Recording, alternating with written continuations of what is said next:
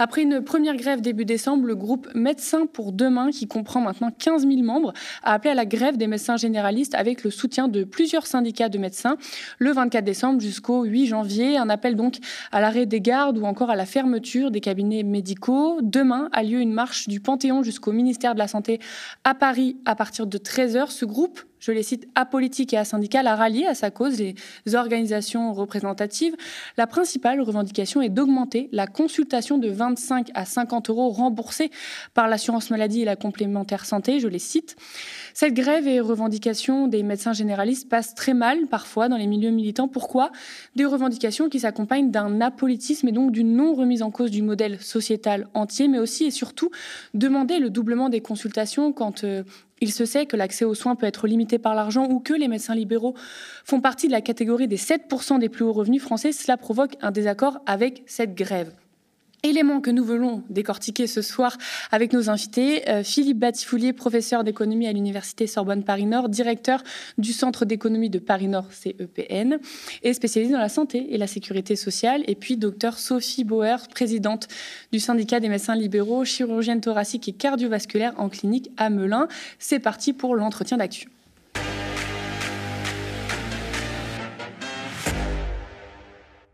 Bonjour Sophie Bauer. Bonjour, euh, Philippe Batifoulier. Bonsoir. Merci d'être venu sur notre plateau pour nous éclairer donc sur ces grèves des médecins généralistes dont j'ai fait une brève présentation euh, en introduction. Sophie Bauer, j'ai donc euh, présenté dans mon introduction la principale revendication de cette grève, le tarif de 25 à 50 euros la consultation. Évidemment, il y a d'autres revendications. Je vais citer une partie de la lettre de Christelle Audigier. Donc, c'est une médecin et elle est à l'origine du groupe Médecins pour demain qui a lancé la grève. Donc, je la lis. Aujourd'hui, les médecins travaillent en moyenne 55 heures par semaine et plus de 20% du temps de travail est hors consultation. Euh, administrative, gestion du cabinet, il faut savoir qu'un médecin sur deux euh, se, euh, se, suicide dans la profession et 2,6 fois attendez, un médecin sur deux souffrira, a souffert ou souffre d'épuisement professionnel. Je, ne me trompe pas, le taux de suicide dans la profession est 2,6 fois supérieur au reste de la population.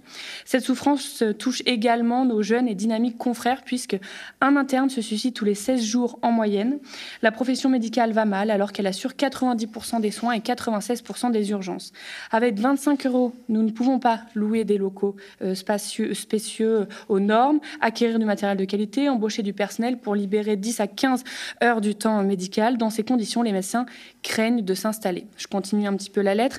10% seulement s'installent à la fin de leurs études, 40% ne feront jamais de médecine libérale. Ceci est à mettre en résonance avec une pénurie médicale croissante, premièrement par le vieillissement des médecins et deuxièmement par le manque de jeunes médecins en lien avec des décisions politico-économiques depuis 30 ans. De la citation. Dans les revendications, il y a aussi autoriser la réalisation des actes à taux plein, renoncer aux mesures coercitives, diminuer le temps administratif, ne plus dépendre de la rémunération d'objectifs. Là, on a fait un peu le tour. Est-ce que vous pouvez, vous, euh, avec vos mots, nous expliciter un peu les raisons de la colère et de cette mobilisation aujourd'hui? Alors, sur cette euh, revendication de, ce que vous appelez le doublement de la valorisation de la consultation, tout d'abord, il faut bien réaliser que lorsqu'on parle de consultation, on parle d'honoraires et donc pas de salaire. C'est-à-dire qu'en fait, les médecins généralistes ont environ 50%, 55% de charges sur ce tarif de 25 euros et pour les médecins spécialistes euh, dont je suis, alors la consultation est un peu plus euh, élevée pour le moment euh, puisqu'elle est à 30 euros avec des modificateurs, mais la consultation de base est au même tarif. Et en fait, nous, avons des charges qui s'échelonnent entre 60 voire 70% en chirurgie particulièrement, puisque nous avons du personnel onéreux à payer et aussi des assurances qui nous coûtent extrêmement cher. Donc il faut bien, il faut bien comprendre qu'en fait, ce n'est pas les 50 euros qui vont dans la poche du médecin, déjà, c'est la première chose. Et deuxièmement, la, revendication, elle est claire. Nous souhaitons en fait que les médecins français soient rémunérés à la moyenne européenne, ce qui n'est pas le cas actuellement, puisque tous nos voisins font beaucoup mieux que nous. Euh, et en fait, ces 50 euros, si vous regardez le tarif de, la consultation euh, il y a 15 ou 20 ans, l'inflation, elle devrait être à 50 euros, cette consultation. Donc en fait, ce n'est pas du tout une demande abusive comme euh, certains essayent de le, faire croire. Et puis, c'est effectivement euh, la valorisation qui nous permet d'avoir des locaux plus vastes, ce qui est impossible actuellement. Ça nous permet de redynamiser la médecine libérale dans les grandes villes, ce qui n'est plus possible. À Paris, je vous mets au défi de vous installer avec 25 euros de consultation, de, valorisation de la consultation. C'est absolument impossible vu les tarifs de l'immobilier. Et d'ailleurs, Paris est en train de devenir un, des premiers déserts médicaux.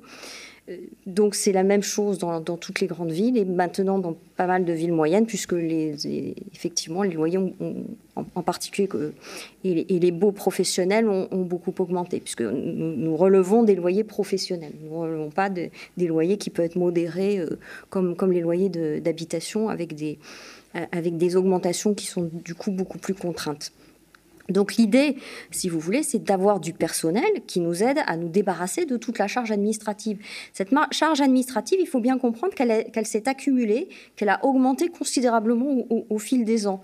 Et que nous sommes effectivement maintenant entre 20 et 30% de temps de travail qui est du temps administratif. Ce qui ne correspond pas évidemment à ce que nous avons choisi de faire, puisque quand on est médecin, on ne choisit pas de faire du temps administratif, hein, euh, enfin rarement du moins.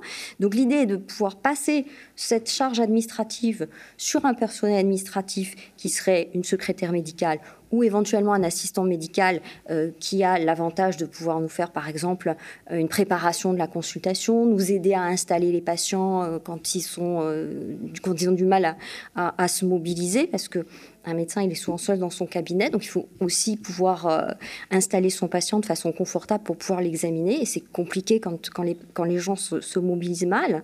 Donc c'est tout ça, en fait. Ce, ce 50 euros, ça correspond à une médecine de qualité qu'on souhaiterait faire et qu'avec 25, on ne peut plus faire. Hmm. Mais je le disais en introduction, donc il y a des militants ou même des économistes qui ont pu se positionner contre cette grève. Je vais citer le syndicat de médecine générale, par exemple, qui écrit que la défense d'un soin, euh, enfin, et pour la défense d'un soin de premier recours de qualité accessible à toutes et tous, ne saurait passer par des revendications corporatistes portant sur le tarif des actes de consultation et le chantage au déconventionnement. En effet, ce sont encore une fois les assurés sociaux et sociaux qui, in fine, paieront la note sans pour autant voir le quotidien s'améliorer le syndicat de médecine générale, le MCMG, ne, participe pas aux grèves, ne partage pas euh, ces revendications de l'augmentation des tarifs, mais je cite, milite au contraire contre la rémunération à l'acte et contre la libéralisation de la protection sociale. Il défend une assurance maladie obligatoire universelle remboursant à 100% où chacun, chacune cotise selon ses moyens et reçoit selon ses besoins. Qu'est-ce que vous pensez de ces arguments de confrères euh, d'un autre euh, syndicat? Alors, si vous voulez, il faut bien comprendre que la forfaitisation, en fait, ça correspond à de la capitation. C'est-à-dire qu'on touche une rémunération qui correspond à un nombre de patients, mais que l'on voit ou non ce nombre de patients. C'est-à-dire que vous n'êtes pas tenu, quelque part, de consulter tous ces patients que vous mettez en capitation. C'est un, peu, un peu le problème, si vous voulez. C'est-à-dire que vous pouvez afficher un grand nombre de patients et, ne pas beaucoup les voir finalement, mmh. et donc ne pas régler le, régler le problème. Si, on rajoute... Euh, les forfaits euh, tels qu'ils sont actuellement pour les médecins généralistes, effectivement, le, c'est ce qu'a ce essayé de faire comme tour de passe-passe, je dirais, l'assurance maladie, le, le, le coût de la, de, l'acte, si on inclut un morceau de forfait dans l'acte, devient aux alentours de 35 euros, ce qui est toujours très loin de la moyenne européenne. Le deuxième problème, c'est que ça ne concernerait à ce moment-là que les médecins généralistes. Mhm. Or, vous avez un certain nombre de médecins spécialistes, en particulier des spécialistes cliniques, qui font beaucoup de cliniques et peu d'actes techniques, qui sont en grande souffrance également du, même problème de ce coût de la, de la consultation qui est très inférieur à la moyenne européenne et qui donc ne permet pas, encore une fois, euh, d'avoir un secrétariat présentiel qui est aussi un gage de sécurité du cabinet quand même. Est-ce que vous comprenez que ça peut euh, choquer dans, dans, ce contexte d'inflation où la population civile, parfois au SMIC, etc., euh, bah, connaît la précarité et tout ça, de voir ce doublement de, du tarif pour elle-même, même si là vous venez d'expliquer, mais quand les patients de tous les jours est-ce que vous comprenez que cette population-là peut être choquée de voir le doublement de sa consultation euh Alors, il faut, il faut expliquer qu'en fait, si vous voulez, c'est un, un, investissement, effectivement, de départ. Alors, la Caisse nous dit 7 milliards d'euros. La réponse est non, c'est pas 7 milliards d'euros, puisque nous, ce que nous demandons, c'est justement d'éviter les forfaits. Donc, les forfaits représentent actuellement 2 milliards d'euros sans les augmentations euh, qu'éventuellement ils en feraient dans la prochaine convention. Ça représente déjà 2 milliards d'euros, les mhm. forfaits. Et donc, ça porterait euh, le, coût, entre guillemets, pour la, caisse aux alentours de 5 millions d'euros, sachant que sur ces 5 millions d'euros, nous, notre but, encore une fois, c'est d'investir pour avoir des cabinets plus grands, ce qui nous permet de mettre une secrétaire ou un assistant, puisqu'il faut un bureau ou un cabinet de plus. Il n'y a, a pas le choix. Sinon, sinon c'est pas très utile d'avoir un personnel si vous ne pouvez pas le mettre quelque part et qu'il s'occupe des patients. Donc, ça, ça permet d'avoir. Donc, on investit, même si on prend la tranche basse, ça nous fait investir 75 millions d'euros euh, sur, du, sur du bâti ou, du, ou des locations de, de, locaux, euh, de locaux professionnels. Ça nous permet de créer 40 000 emplois dans le pays. Donc, euh, si vous regardez qu'on prend 40 000 emplois parmi des chômeurs, ça permet d'éviter 40 000 cotisations euh, chômage et de faire rentrer autant de cotisations sociales. Si vous ajoutez à ça qu'effectivement, ça augmente les honoraires, donc les charges, puisqu'encore une fois, on est à 55% de charges à 80% de charges ou 75% de charges en fonction euh, des spécialités, en fait, vous avez un retour de, toutes ces charges qui reviennent en, charge, en charge sociale finalement. Donc si, on met tout ça euh, bout à bout et, qu'on regarde l'investissement de, première ligne, c'est-à-dire ce que consomment ces 40 000 emplois créés, les gens qui du coup peuvent consommer alors qu'ils ne peuvent pas consommer pareil, vous me l'accorderez quand ils sont au chômage que lorsqu'ils ont un emploi, c'est quand même le but, c'est d'améliorer aussi le quotidien des gens. Donc quand, vous ajoutez à ça, ne serait-ce que la première TVA des, des besoins de base, vous arrivez en fait à un investissement qui est inférieur à 2,5 milliards. Mmh. D'autant plus que vous remettez d'aplomb tous les centres de santé qui actuellement, avec une consultation à 25 euros, puisque leur modèle économique est d'encaisser les consultations à 25 euros, de payer les secrétariats et de payer les médecins, ces centres actuellement sont pour la plupart déficitaires, donc ils sont subventionnés par de l'argent public. Donc cet argent public n'a plus lieu d'être puisque la consultation à 50 euros permet aussi à ces centres de redevenir euh, rentables, si je puis dire, euh, euh, pour les collectivités ou les départements qui les créent. Donc vous voyez, c'est tout un environnement en fait économique qu'il faut considérer et pas seulement la, mise de fonds de départ, si je puis dire. Et donc ces, emplois créés plus ces médecins qui effectivement gagnent un peu mieux leur vie, mais pas tant que ça si vous regardez en fait euh, par rapport au forfait euh, sur un médecin généraliste. Euh, il, va effectivement mieux gagner sa vie, mais c'est surtout qu'il va être moins fatigué parce qu'il va décharger l'administratif, il va avoir plus de patients et dans de meilleures conditions. Mhm. Donc, ce, fait de faire de la médecine de meilleure qualité, si je puis dire, ça doit aussi quelque part être un peu rémunéré. Et donc, on réinjecte dans les économies, et c'est les économies locales, donc ça mhm. qui est intéressant, 2,14 milliards d'euros. Voyez Donc en fait, il ne faut pas du tout raisonner comme c'est un coût. Il faut raisonner, c'est un peu comme quand on lance des grands travaux, si vous voulez.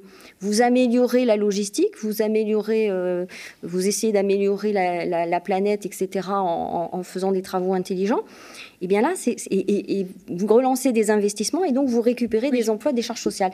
Il faut raisonner de la même manière. Mais après, c'est vrai qu'à court terme, il y a quand même un premier coût pour la population civile. Qui... Après, je vais passer quand même. dure moins d'un an. Hein. Je vais passer la, parole quand même à, Philippe Batifoulier. Je me tourne à vous parce que vous aviez une opinion, on va dire, plus mitigée sur cette grève et sur ses motifs. Est-ce que vous pouvez euh, nous expliquer un peu votre, votre point de vue? Oui, alors je crois qu'il y a quand même euh, un point positif sur ce mouvement social qui est, euh, qui est lancé par une partie des médecins et décrié par une autre. Mhm. C'est que ça met l'accent sur les conditions de travail des médecins. On voit bien que les médecins généralistes sont en souffrance ils ont des charges de travail énormes. Ça, je nie pas cette souffrance. Je pense que quand on va voir son médecin, euh, on voit bien qu'il ne se tourne pas les pouces. Hein. On voit bien qu'il y a du travail, on voit que le téléphone sonne tout le temps, on voit qu'il euh, il passe énormément de temps. Donc tout ça, ça existe. Et donc on s'aperçoit et on constate, euh, si en était besoin, que le système de santé français, il prend l'eau de toutes parts.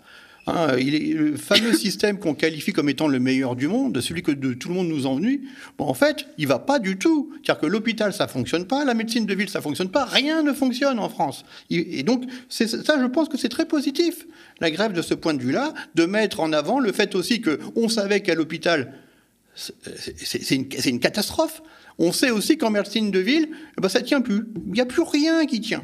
Il n'y a plus rien qui tient. Donc ça, c'est quand même un point euh, positif. Et je pense que ça met en avant ce type de choses. C'est la solution, évidemment, qui est très contestable. Euh, parce que cette solution, ça consiste à, augmenter le tarif de la consultation. Alors, il y a plusieurs points là-dessus. Hein.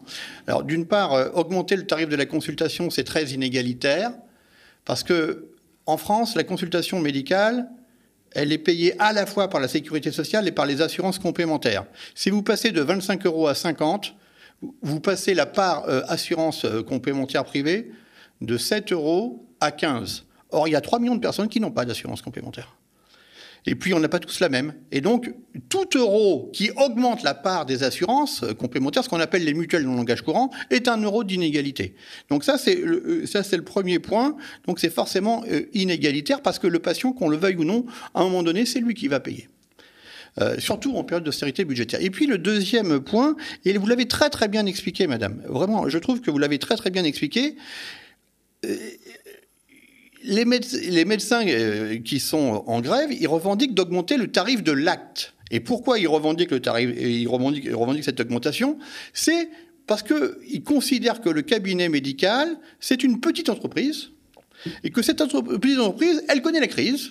Là, donc elle tourne pas bien et qu'on doit embaucher plus de personnel pour faire tourner cette entreprise. Et ça, c'est vraiment cette idée qui est ancrée en France, qui est extrêmement forte, de la médecine à identité libérale, selon laquelle le médecin, il doit faire tourner son entreprise, il doit être libre d'organiser son cabinet comme il le veut. Je trouve, moi, que le problème actuel de la médecine de ville, c'est justement son identité libérale. C'est pas, pas qu'elle n'est pas assez, c'est qu'il faut plus qu'elle le soit.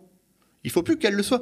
Les problèmes des médecins actuels, évidemment, ils sont très sérieux, mais un premier pas pour les, pour les résoudre, ça serait bah, d'organiser un certain nombre de choses euh, où euh, le salariat serait beaucoup plus développé, où il y aurait une délégation de tâches, où il y a trop, y a trop de travail. Eh ben, essayons de faire en sorte que vous avez dit qu'il faut des, des administratifs. Mais pourquoi les administratifs, ils seraient associés aux médecins?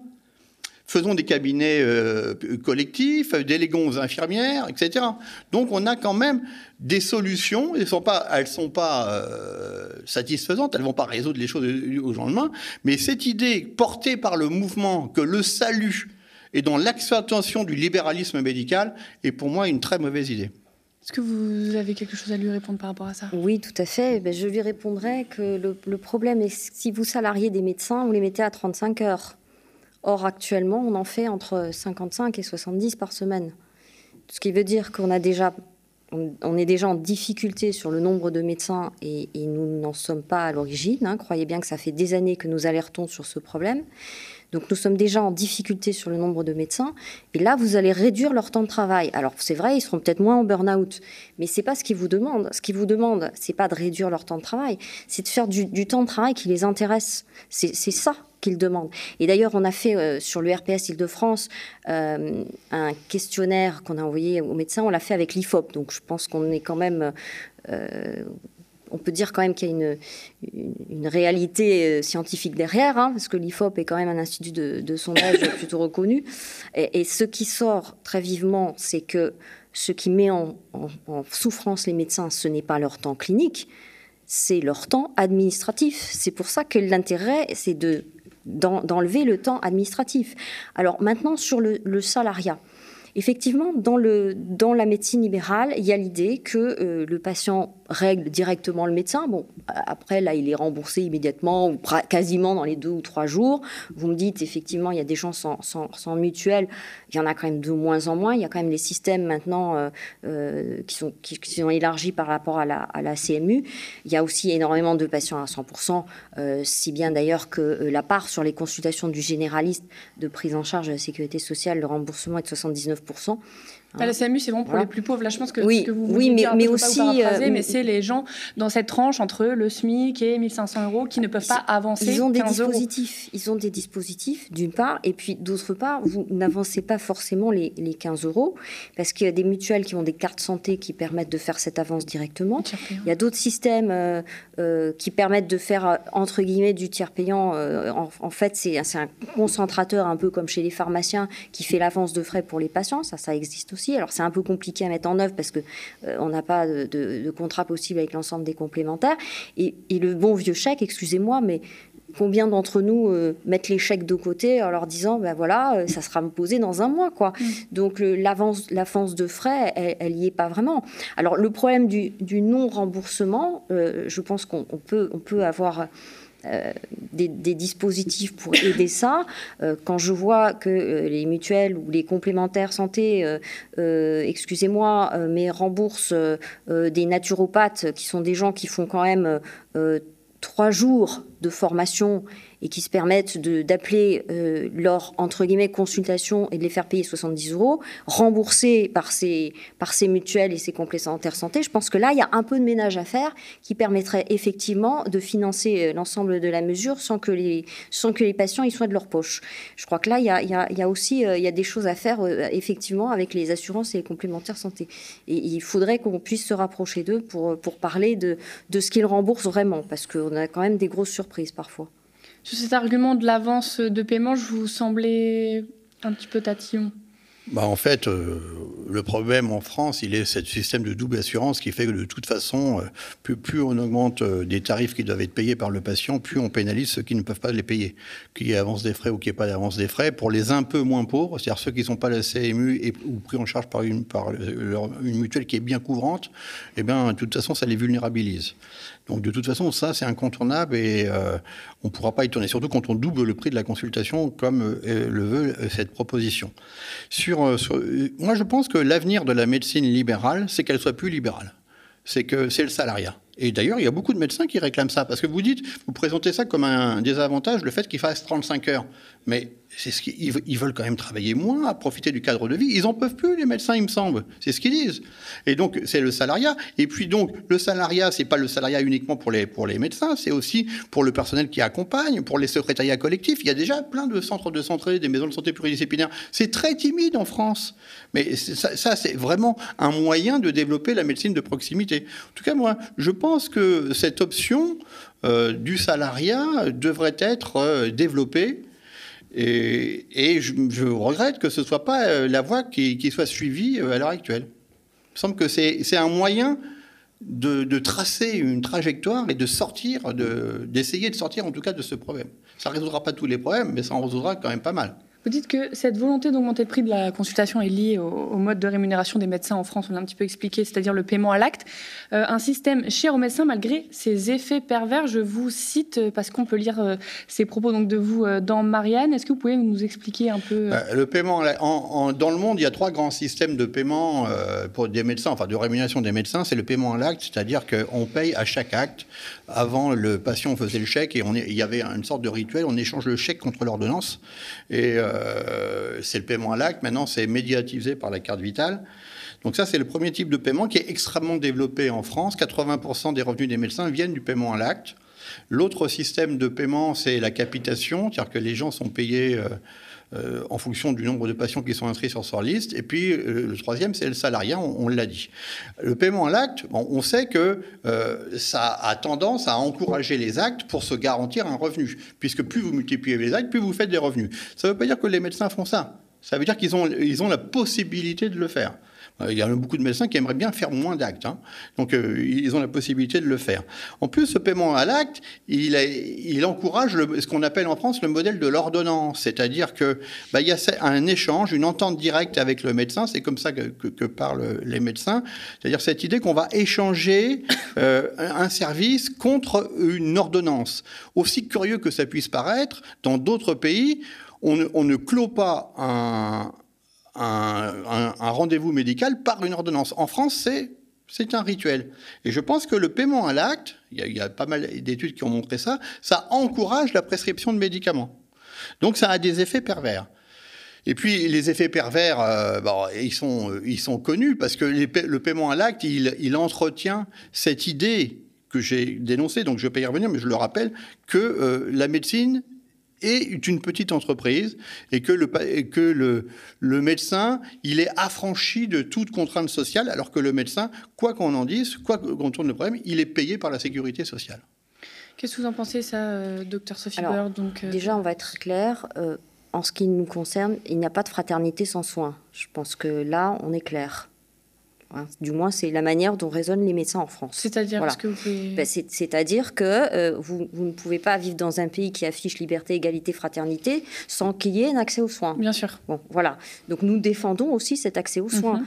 Hein, euh, et, je vais vous dire, en ce qui me concerne, je suis en secteur 2, chirurgien secteur 2. Alors là, vous allez me haïr encore plus, mais Qu'à cela tienne, je suis aussi sur les listes de médecins du monde et je fais donc très régulièrement des actes gratuits.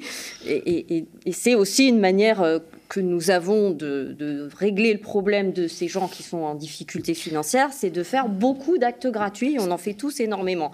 Simplement, euh, comme ça nous prend du temps de les codifier à la sécurité sociale, parce que vous pensez bien qu'on ne va pas s'amuser à faire marcher le bastringue pour dire qu'on a fait un acte gratuit, donc ils sont jamais quantifiés. Et on en fait beaucoup. Je peux vous assurer qu'on en fait beaucoup. Donc voilà, le, problème, si vous voulez, c'est que le paiement à l'acte, alors c'est n'est pas une nouveauté euh, du 20e, euh, du 20e ou du 21e siècle. Hein. Le paiement à l'acte, il date du code Hammurabi, c'est-à-dire c'est les Babyloniens qui ont mis ça au point. Et mhm. euh, à l'origine, ça a été mis au point pour la chirurgie parce que l'idée était euh, de quantifier la charge de travail et de lui faire correspondre à une rémunération, si vous voulez. Voilà, c'est toujours ça finalement. C'est-à-dire qu'on quantifie une charge de travail et on, la fait, on lui fait correspondre une rémunération.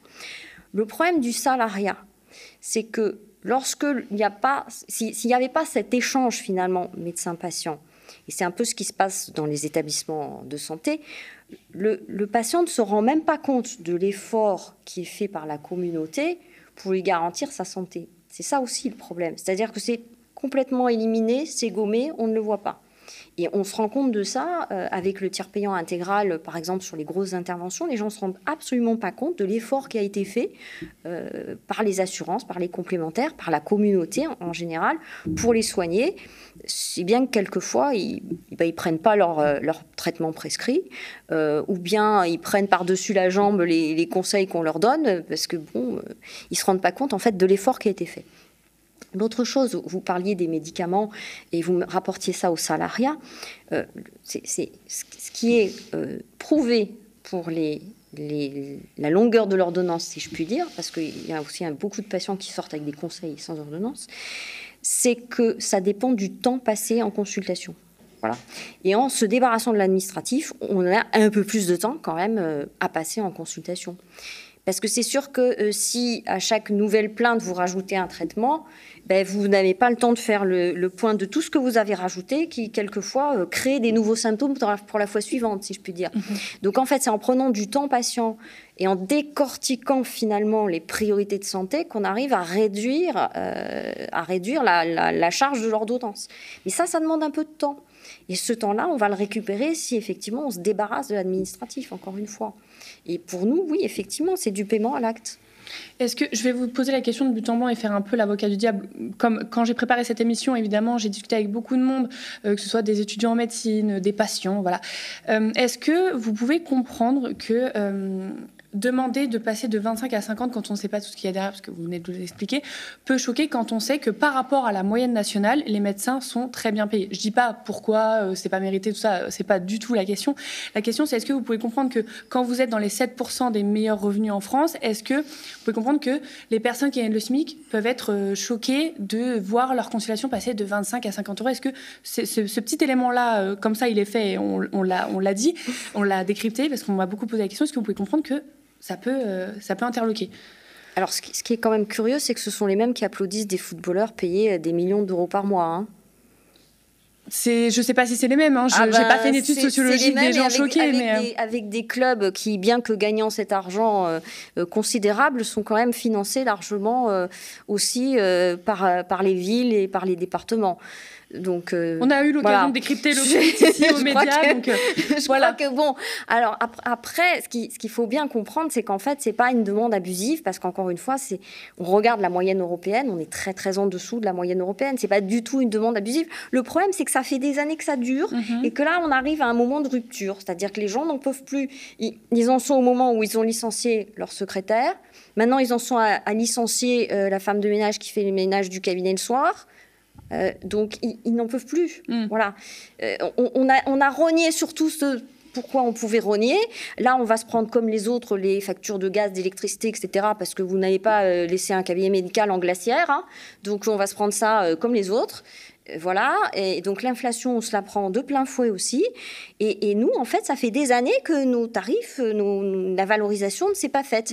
Alors, je vous donne un autre exemple, parce que là, on parle de la consultation, mais on pourrait parler des actes techniques la, manière dont est fait le tarif de l'acte technique, il y avait une, une partie qui devait être indexée sur l'inflation. Elle ne l'a jamais été. Ça fait 20 ans.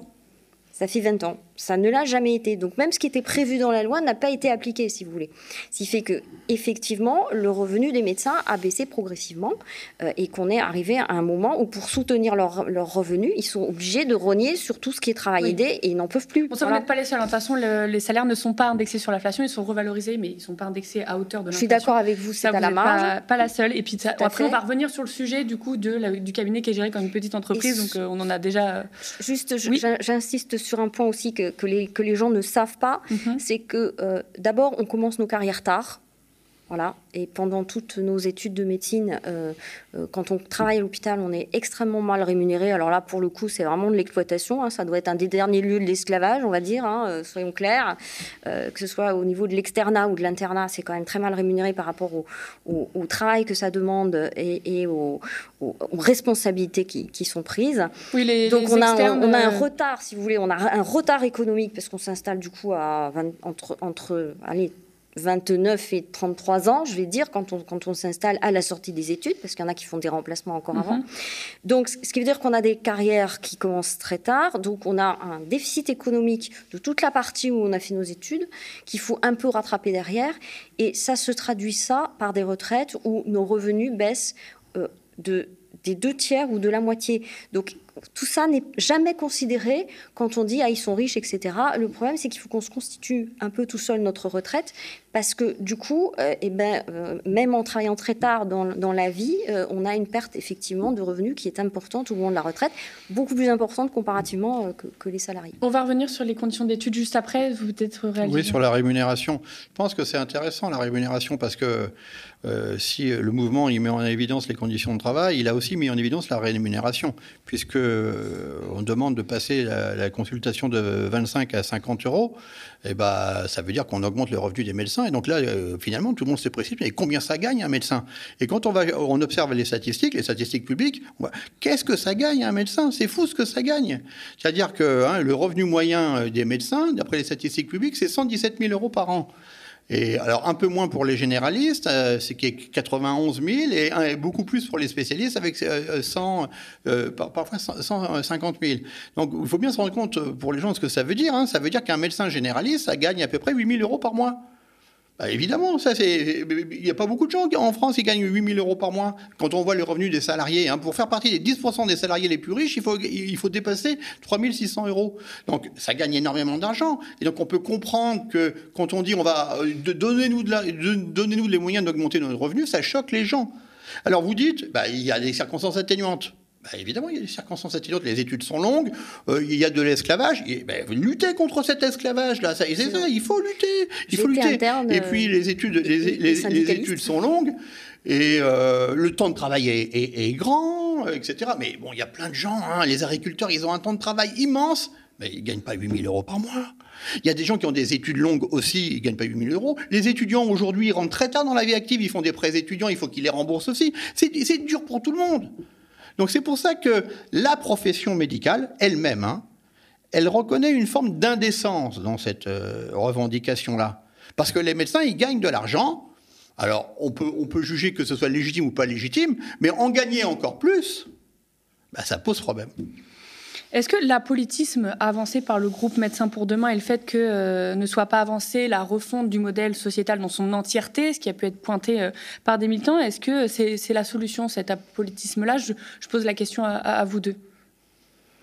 Écoutez, les, les gens décident s'ils veulent appartenir à un bord politique ou pas. Hein, euh. Quand je dis apolitisme, je dis pas euh, d'un parti politique. Hein. je dis de, des volontés politiques, de, de, se politiser dans le sens du terme, de demander une refonte du modèle sociétal entier, c'est-à-dire pas que nous, euh, les médecins, mais tout le système entier. C'est ça que je demande. Après, les partis politiques, c'est pas la.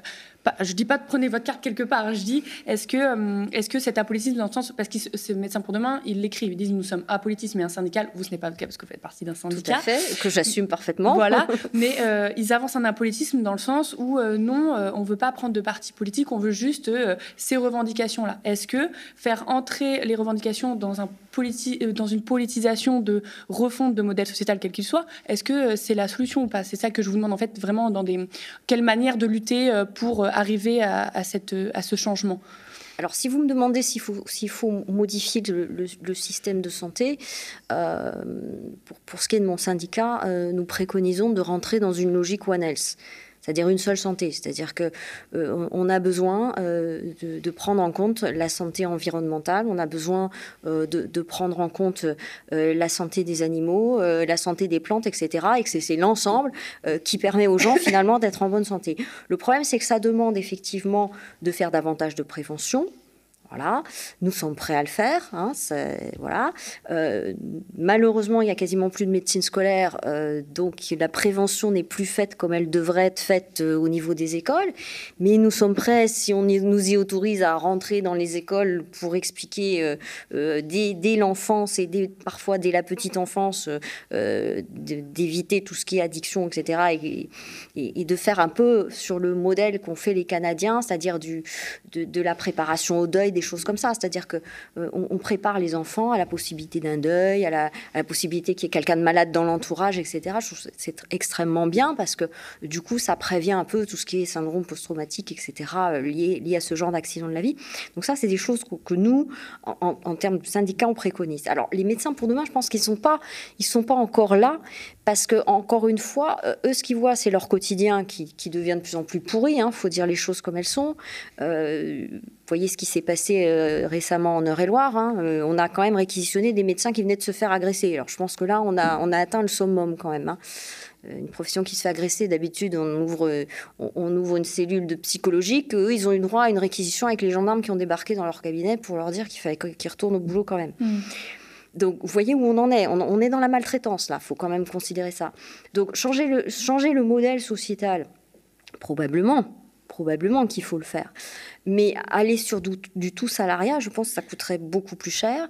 Et avec ce qui, se passe dans les pays qui ont choisi ça, c'est-à-dire qu'on se retrouve avec une vraie médecine de vitesse. Regardez le, le, NHA euh, au, niveau, euh, au niveau de la Grande-Bretagne, c'est en train de, prendre l'eau partout. Il y a des, listes d'attente de deux ans pour se faire opérer. Donc du coup, il y a une médecine euh, qui s'est créée, une médecine privée qui est hors de prix par rapport à, la médecine privée française, si vous voulez. Donc il faut faire très attention parce que tous les systèmes entièrement, euh, entièrement financés comme ça directement par l'État, en fait, eh bien, euh, vous dépendez de ce que l'État a envie d'investir. Mm. Et visiblement, quand l'État n'a pas envie d'investir massivement euh, dans la santé, eh bien, il ne le fait pas. Ce qu'il faut, c'est changer de paradigme. C'est-à-dire qu'il faut considérer la santé non pas comme quelque chose qui coûte, mais comme quelque chose qui rapporte. Quand vous avez des gens en bonne santé, ça veut dire qu'ils sont heureux euh, dans leur vie, donc il y a moins de dépression. Ça, veut dire que sur leur lieu de travail, il y a moins de risques d'accident du travail, parce que quand vous avez des gens déprimés, vous savez très bien que sur leur lieu de travail, ça peut être une source d'accident du travail. Enfin, c'est pas la seule. Hein, non, c'est pas la seule. Enfin, il y en a beaucoup. Mhm. Mais si vous voulez, une population en bonne santé, c'est un gain c'est non seulement un gain sociétal, un gain humain, mais quelque part, et c'est ça qu'il faut qu'on faire comprendre à Bercy qui verrouille tout, c'est un gain économique. Parce que si vous avez un système de santé qui fonctionne, ça attire aussi des entreprises extérieures qui viennent investir dans notre pays. Donc c'est un tout, si vous voulez. Voilà. Et on est toujours sur le paradigme que la santé, ça coûte, alors qu'on devrait dire non. La santé, ça rapporte ça rapporte en termes humains, ça rapporte en termes sociétal, et ça rapporte aussi finalement en termes économiques. D'ailleurs, l'industrie de la santé, c'est la première au monde, hein. c'est passé devant la, devant la finance quand même. Hein. Hmm. Vous avez peut-être quelque chose à répondre sur ça rapidement avant qu'on écoute. Bah, euh, que euh, la santé, ce soit un investissement, ça évidemment, je suis d'accord. Et, que ça coûte, euh, c'est vraiment un problème. En fait, il faut bien comprendre les enjeux. C'est-à-dire que Aujourd'hui, on est dans, un, dans, dans, une époque où l'espérance de vie en bonne santé, elle diminue ou elle stagne, que ce qu'on pensait comme étant linéaire, c'est-à-dire qu'il devait euh, continuer à avancer, ça diminue. Et que le progrès médical ne se traduit pas forcément en bonne santé. Euh, quand on a découvert, quand on a fait des grandes découvertes, les antibiotiques, les médicaments contre la tuberculose, ça n'a pas sauvé des vies, parce que les gens ne pouvaient pas se les payer dans les années 1910. C'est parce qu'on a mis un système de sécurité sociale, le régime général de sécurité sociale, que l'on a pu financer les grandes découvertes médicales. Et ce qui a sauvé des vies, c'est pas la découverte médicale, c'est la socialisation. Or aujourd'hui, la socialisation en France, elle recule. Elle recule. Et donc, le seul moyen pour développer cette ambition de vie que garantir la santé, c'est de développer la socialisation. Et la socialisation, pour moi, c'est pas l'étatisation. C'est pas sur l'État et le gouvernement actuel sur lequel on peut compter. Il fera rien du tout. Il fera rien pour vous. Il fera rien pour nous. Donc, euh, c'est sur la sécurité sociale et la restauration de la sécurité sociale. En parlant du gouvernement, on va écouter François Braun, le ministre de la Santé, qui a réagi à ces grèves pendant les fêtes. On va regarder. La grève des médecins généralistes, j'ai eu l'occasion déjà de, me prononcer sur, euh, sur cette grève que je trouve particulièrement euh, malvenue en cette euh, période d'extrême difficulté pour le système de santé. Je ne remets bien sûr pas du tout en cause le, droit de grève des médecins, mais c'est vraiment la, très mauvaise période. Je l'ai dit, je le redis, et, je remercie tous ceux qui sont sur le pont. J'ai réuni, hier l'ensemble des personnels concernés, que ce soit les syndicats hospitaliers, les syndicats libéraux, et j'ai pu, là encore, remercier tout le monde de leur mobilisation pendant cette période difficile. Les infirmiers libéraux sont aussi en grève dans ce département. Qu'est-ce que vous leur ont des conditions de travail particulières euh, je, je, leur dis la même chose que je dis euh, aux, aux, médecins euh, libéraux qui ont appelé à la grève. Je dis que ce n'est pas le bon moment. C'est pas dans une période la plus difficile comme actuellement euh, que c'est une bonne chose, me semble-t-il, de faire grève. Nous avons des institutions qui permettent de discuter, de traiter les problèmes. Utilisons ces institutions. Ma porte est toujours restée ouverte, elle le restera euh, pour régler les problèmes, mais on, ne fait pas la grève avant de commencer à discuter. En tout cas, ça me semble un peu curieux comme. Euh, Sophie Bouer, vous venez d'écouter la séquence. Je me tourne vers vous. Est-ce qu'il n'y a, pas eu de discussion comme le ministre avance? Est-ce que vous sentez que la porte est ouverte comme le ministre vous le propose? Bah, écoutez, le, souci, c'est que c'est, je crois qu'on a, un peu la même expérience que, beaucoup de gens dans, dans, ce gouvernement, c'est-à-dire qu'ils euh, vous écoutent, mais ils ne vous entendent pas. Alors effectivement, euh, on est en plus en négociation conventionnelle. Euh, on part sur un schéma qui est d'une complexité inouïe. On va encore s'en tirer euh, avec plus de 200 pages de convention médicale. C'est insupportable, quoi. C'est insupportable. Faisons simple, faisons une vraie simplification. Nous, ce que nous demandons, c'est de la vraie simplification. Ça permet de régler les problèmes. Encore une fois, ça coûte pas si cher que ça, puisque en fait tout est réinjecté voilà, de, ce qu'on demande. Euh, donc euh, voilà. Après, la période, ben, il n'y a jamais de bonne période pour une grève des médecins. Hein. Moi, j'en connais pas. Euh, bon, cela étant dit, il faut considérer aussi qu'on est, on est médecin même quand on est en grève, hein, et même quand on est en vacances. combien d'entre nous ont fait des réanimations sur leur lieu de vacances On les compte plus, hein, ou dans des avions, ou dans des, ou dans des trains, ou voilà. Donc, donc, il n'y a jamais de bon moment. C'est clair. Donc, mais à un moment, il faut lancer l'alerte et se faire entendre. Voilà. Là, ces jeunes médecins qui nous ont interpellés, euh, alors nous, on était en train de négocier, hein, mais ces jeunes médecins qui nous ont interpellés, nous ont interpellés parce qu'ils n'en peuvent plus. Et je crois que ça, il faut entendre leur message. Ils mhm. n'en peuvent plus. Donc, il faut trouver une solution rapidement. Il faut aussi trouver une solution pour les déserts médicaux parce que les patients dans ces déserts n'en peuvent plus. Et ça, nous l'entendons aussi. Le problème, c'est qu'on a tout un panier de solutions et qu'on nous ferme la porte à chaque fois. Voilà. On a, des solutions qui sont, qui sont intelligentes, qui pourraient être très facilement mises en place très vite mais non, on va toujours sur des schémas hyper compliqués euh, euh, de création de ceci, de, de, de, nouvelles instances. Euh, alors on crée un nouveau comité théodule pour décider si vraiment on va pas décider ce qu'on a déjà décidé avant. Hein. ça c'est le CNR. Hein. en fait, on décide ce qu'on a déjà décidé avant. Hein. donc voilà, on nous recycle toutes les, toutes les mauvaises solutions qu'on nous propose depuis des années. Et, celles qu'on propose, comme par hasard, elles apparaissent pas dans, le, dans les rapports finaux de, la fin des négociations. Donc c'est un peu curieux. Mais, mais voilà, donc le problème, oui, on peut, on peut négocier, mais si on ne nous entend pas, il y a un moment où il n'y a pas d'autre solution euh, que de se tourner vers notre droit de grève. Voilà, alors qu'il soit euh, opportun, il ne l'est jamais pour les médecins. Voilà. Donc euh, souvent on fait grève avec un brassard. Bah, cette fois-ci on s'est dit euh, non, il faut vraiment qu'on lâche un peu nos cabinets. Euh, d'ailleurs ils veulent nous remplacer par des infirmières. Bah chiche, voyons voir si pendant qu'on est en grève ils nous remplacent ou pas par des mm. infirmières. Bien sûr ils n'ont pas pu nous remplacer par des infirmières, mais ils avaient quand même l'arme de la réquisition, ils ne l'ont pas utilisée. Oui. Contrairement euh, des fois euh, à d'autres salariés d'autres grèves qui euh, réquisitionnent. On va écouter Agnès Buzyn, ancienne ministre de la Santé, qui parle justement de ce qui s'est passé, comment on en est arrivé là et comment ça va être pour le futur. On va l'écouter. Les politiques doivent apporter des réponses. Mais là où il est important quand même d'analyser les causes et d'avoir de la prospective, c'est que il faut être, je dirais, honnête avec les Français. Nous ne retrouverons pas la même organisation du système de santé que celle que nous avions avant. Avant quoi? Avant que ça se dégrade, c'est-à-dire que ça a commencé à se dégrader au milieu des années 2000. Euh, l'hôpital a commencé à aller mal vers 2005 par là. C'est là où on a senti le glissement progressif. C'est là où le nombre de médecins s'est réduit progressivement. Et donc c'est vraiment depuis 2010 que l'effondrement euh, est survenu. Et en réalité, vu le nombre de médecins, vu qu'il faut 10 à 12 ans pour former des médecins, mmh. vu que la population vieillit, que le temps médical nécessaire euh, n'est pas prêt d'augmenter de façon considérable avant 10 ou 15 ans, en fait, il faut que nous répartissions les tâches différemment entre les différents professionnels. Dès maintenant. Et dès maintenant. Euh, c'est ce que nous avions commencé à faire, mais, mais dès maintenant.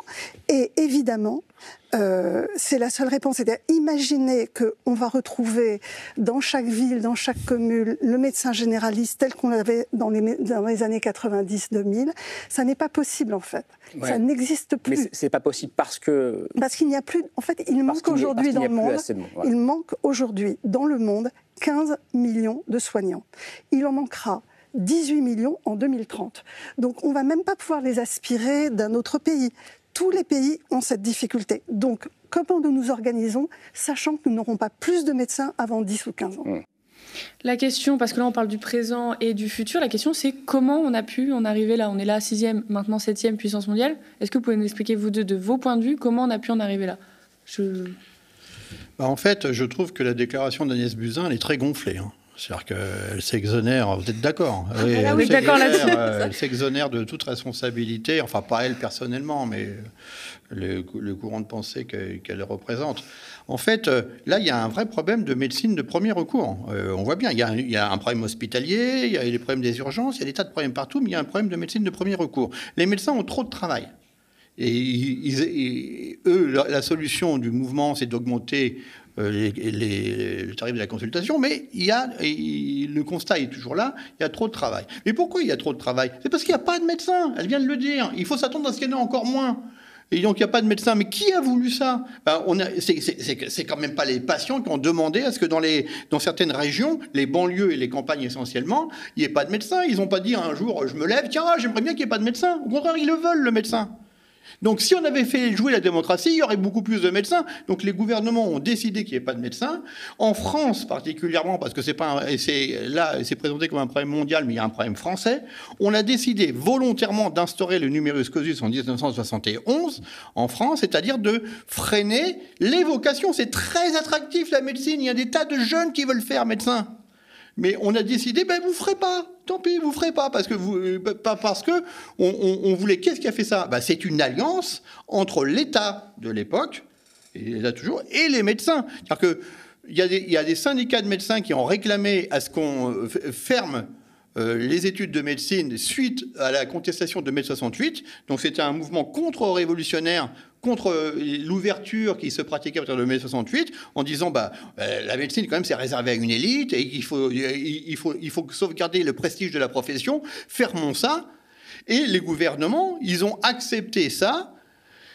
Au départ, c'était 9000 étudiants admis en deuxième année de médecine moins que les revendications des médecins, mais progressivement, le gouvernement, il était plus royaliste que le roi. Et dans les années 80-90, c'est devenu à 4000. C'est-à-dire que, et au bout d'un moment, maintenant, on arrive et on dit, oh bah, il y a moins il y a de médecins, bah, moins il y a de médecins, et, puis, et, on, et on constate que de toute façon, ça sera encore pire. Parce qu'effectivement, les médecins qui sont à l'heure actuelle dans les campagnes, qui sont tout seuls, qui sont à l'approche de la retraite, ils n'ont strictement aucune chance d'être remplacés.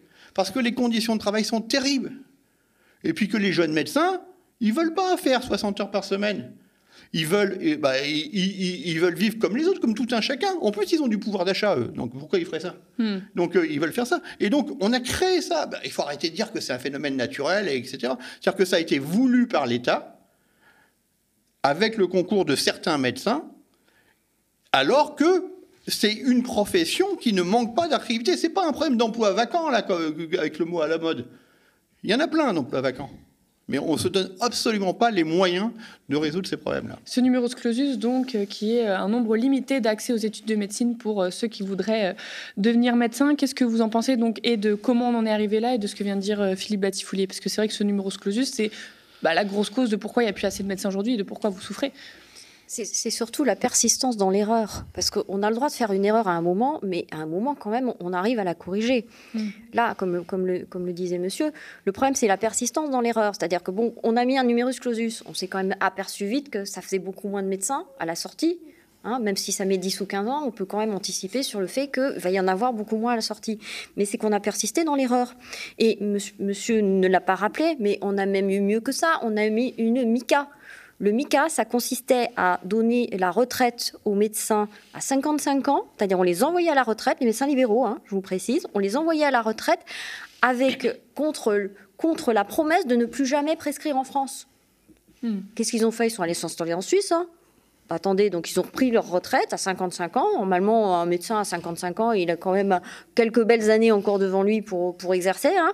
et ils sont allés exercer en Suisse. Donc non seulement il y a eu une numerus clausus, mais il y a eu des dispositifs comme ça pour réduire encore plus le nombre de médecins.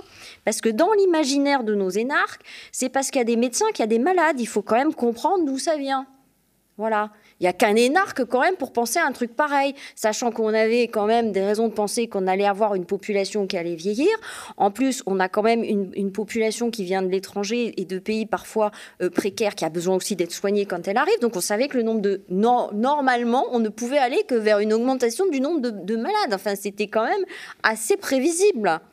Mais non, ils ont persisté dans l'erreur. Et alors, par contre, hein, ça, fait des années qu'on leur dit. Hein, euh, je veux bien que, certains de mes confrères aient, commis ça dans les années, euh, vous dites 70, mais en tout cas, je peux vous dire que depuis les années 80, au moins, on leur dit et que ça aurait dû être rectifié et que cette stupidité du MICA, elle aurait même pas dû avoir lieu, quoi.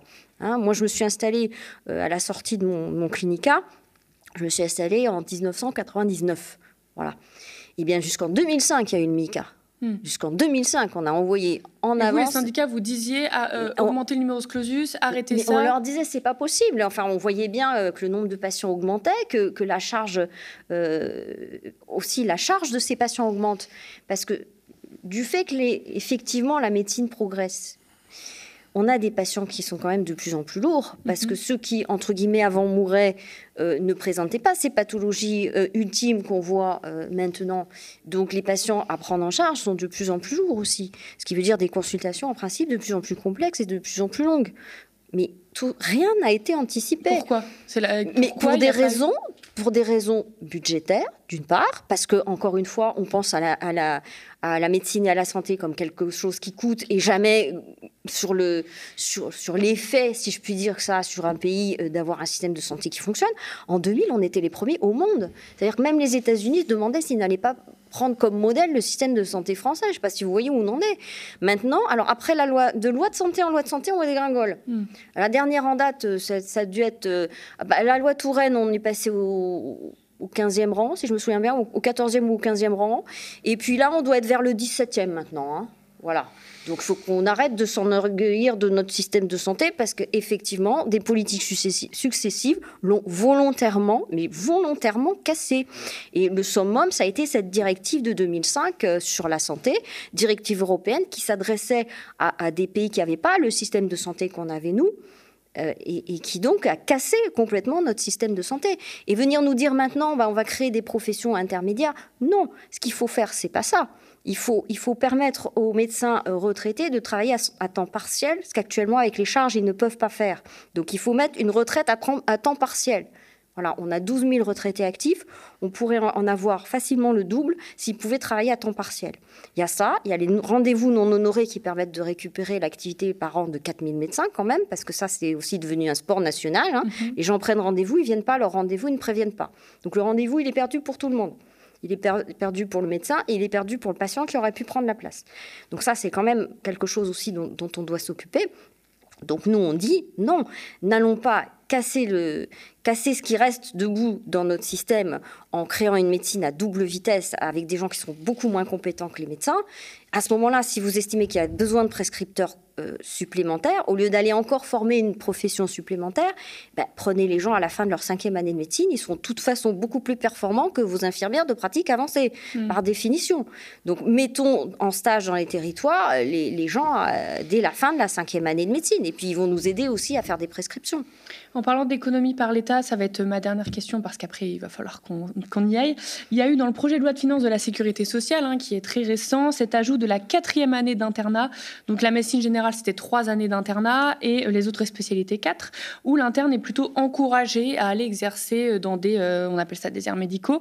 Beaucoup d'externes en dernière année peuvent se décourager de prendre par conséquent cette spécialité avec la peur de réaliser cette quatrième année euh, sans formateur parce que ça peut arriver euh, sur beaucoup de groupes d'externes. Après, on parlera vite fait, très rapidement des, études de médecine, mais dans beaucoup de groupes d'externes, il y, a ces messages qui circulent et qui disent bon bah moi je voulais peut-être prendre médecine générale, bah je pense que je vais pas le choisir parce que euh, j'ai peur de cette quatrième année d'internat j'ai peur d'aller en désert médical et j'ai peur d'être sans formateur en quatrième année, donc d'être un médecin en fait sous-payé une année de plus en études. Qu'est-ce que vous pensez vous de, cette mesure? Je crois que vous, enfin le, le mouvement en tout cas des médecins pour demain est contre. Alors, on est, on est contre la manière dont ça se produit. Mhm. En tout cas, euh, pour ce, qui, pour ce qui est de mon syndicat, on n'était pas opposé à aligner la spécialité de médecine générale sur les autres spécialités, c'est-à-dire à faire une année de formation de plus. Mais encore faut-il que ce soit une vraie année de formation et pas ce qu'on nous présente là. Parce qu'effectivement, on n'a pas assez de maîtres de stage. Donc on va, on va encore aller, euh, soi-disant, former des médecins qui vont aller après dans les territoires exercer de la médecine générale. On, veut continuer à les former à l'hôpital, c'est ça l'idée? Enfin, C'est complètement démentiel, quoi. Mm. Euh, ils, ont, ils, sont formés. C'est des gens qui, avant, étaient considérés comme étant formés en 9 ans. Du jour au lendemain, hein, parce que ça, ça s'est quand même fait très très vite, on leur met une, une, une quatrième année, c'était pas le deal de départ quand même, et une quatrième année sur des gens qui ont quand même eu toute la formation qui leur permettait en principe d'exercer au bout de la neuvième. Voilà, au lieu de 10. Donc, le, souci, c'est que ça, se fait de façon euh, impromptue, non préparée, euh, à la va-vite, et qu'effectivement, l'impression qu'on a, c'est qu'on prend des pions et qu'on les met dans les territoires, quoi. Voilà. Mm. Est-ce que vous avez peut-être un dernier mot, Philippe Batifouli, par rapport à ce qu'on vient de dire euh? Bah là, il y a un problème cruel de déserts médicaux. C'est vraiment très cruel hein, pour les gens. C'est-à-dire que Trouver un médecin maintenant, euh, c'est d'une violence inouïe euh, en France, dans certains territoires, et euh, parfois même obtenir dans les même dans des régions très fortement urbanisées, obtenir un rendez-vous, c'est très très long. Donc là, il, là, il y a, on a cette plainte, elle, est sourde, elle est, elle est continue, mais les gouvernements, ils restent sourds et aveugles à, ce type de plainte. Donc ils font du bricolage, comme on vient d'en parler juste à l'instant, et donc ils veulent faire payer leurs erreurs passées aux jeunes médecins, c'est-à-dire à ceux qui sont en formation, disons vous allez payer pour les autres, pas pour, pour, ce qu'on n'a pas fait avant. Et là, il est vraiment temps de changer les choses, de faire des choses euh, un peu plus euh, systématiques et de façon drastique, et de développer un nouveau système de santé où finalement la santé, et notamment la santé de premier recours, soit un vrai système euh, public, un vrai service public. En France, la santé de premier recours n'est pas un service public. Ce n'est pas un service public, comme pour d'autres professions, c'est un service public. Il n'y a, pas d'obligation d'installation, on ne va pas faire du maillage du territoire. Donc vraiment, ce qui, est urgent de faire, c'est mettre un service public de santé partout sur le territoire. Hmm. Merci beaucoup Philippe Batifoulier, je le rappelle, professeur d'économie à l'Université de Paris-Sorbonne Nord. Euh, je reprends mes feuilles parce que euh, sinon je vais dire des bêtises. Et euh, voilà, donc d'économie Paris Nord et spécialisé dans la santé, de la sécurité sociale et docteur Sophie Boer, présidente du syndicat des médecins libéraux, chirurgienne thoracique et cardiovasculaire en clinique à Melun. Merci pour cet échange très intéressant. Je vais avoir un petit mot final pour les étudiants en médecine, les externes, les internes déjà qui tiennent jusqu'au bout. Il faut avoir le capital physique, mental et surtout financier pour aller jusqu'au bout. Et bien sûr, les externes et internes, surtout les externes euh, sous-payés parce qu'ils ont une convention collective, enfin, ils ont une convention de stage qui est en dessous de la convention de stage, euh, on va dire, euh, normale, dans le sens où ils sont payés 3, 200 à 300 euros par mois, tandis que les stagiaires normaux sont payés 600 euros par, 560 euros par mois et l'hôpital repose sur eux, sur les externes, sur les internes. Et s'ils sont pas là, l'hôpital s'arrête de tourner. Donc j'avais vraiment envie de, de dire ce mot-là final parce qu'on l'oublie très vite. Merci beaucoup d'avoir suivi cette émission. Sachez chez vous que cela fait déjà trois mois que nous tenons le défi d'être diffusé 24-7 sur YouTube et Dailymotion. Nous avons coutume de dire ils ont des milliards, mais nous sommes des millions.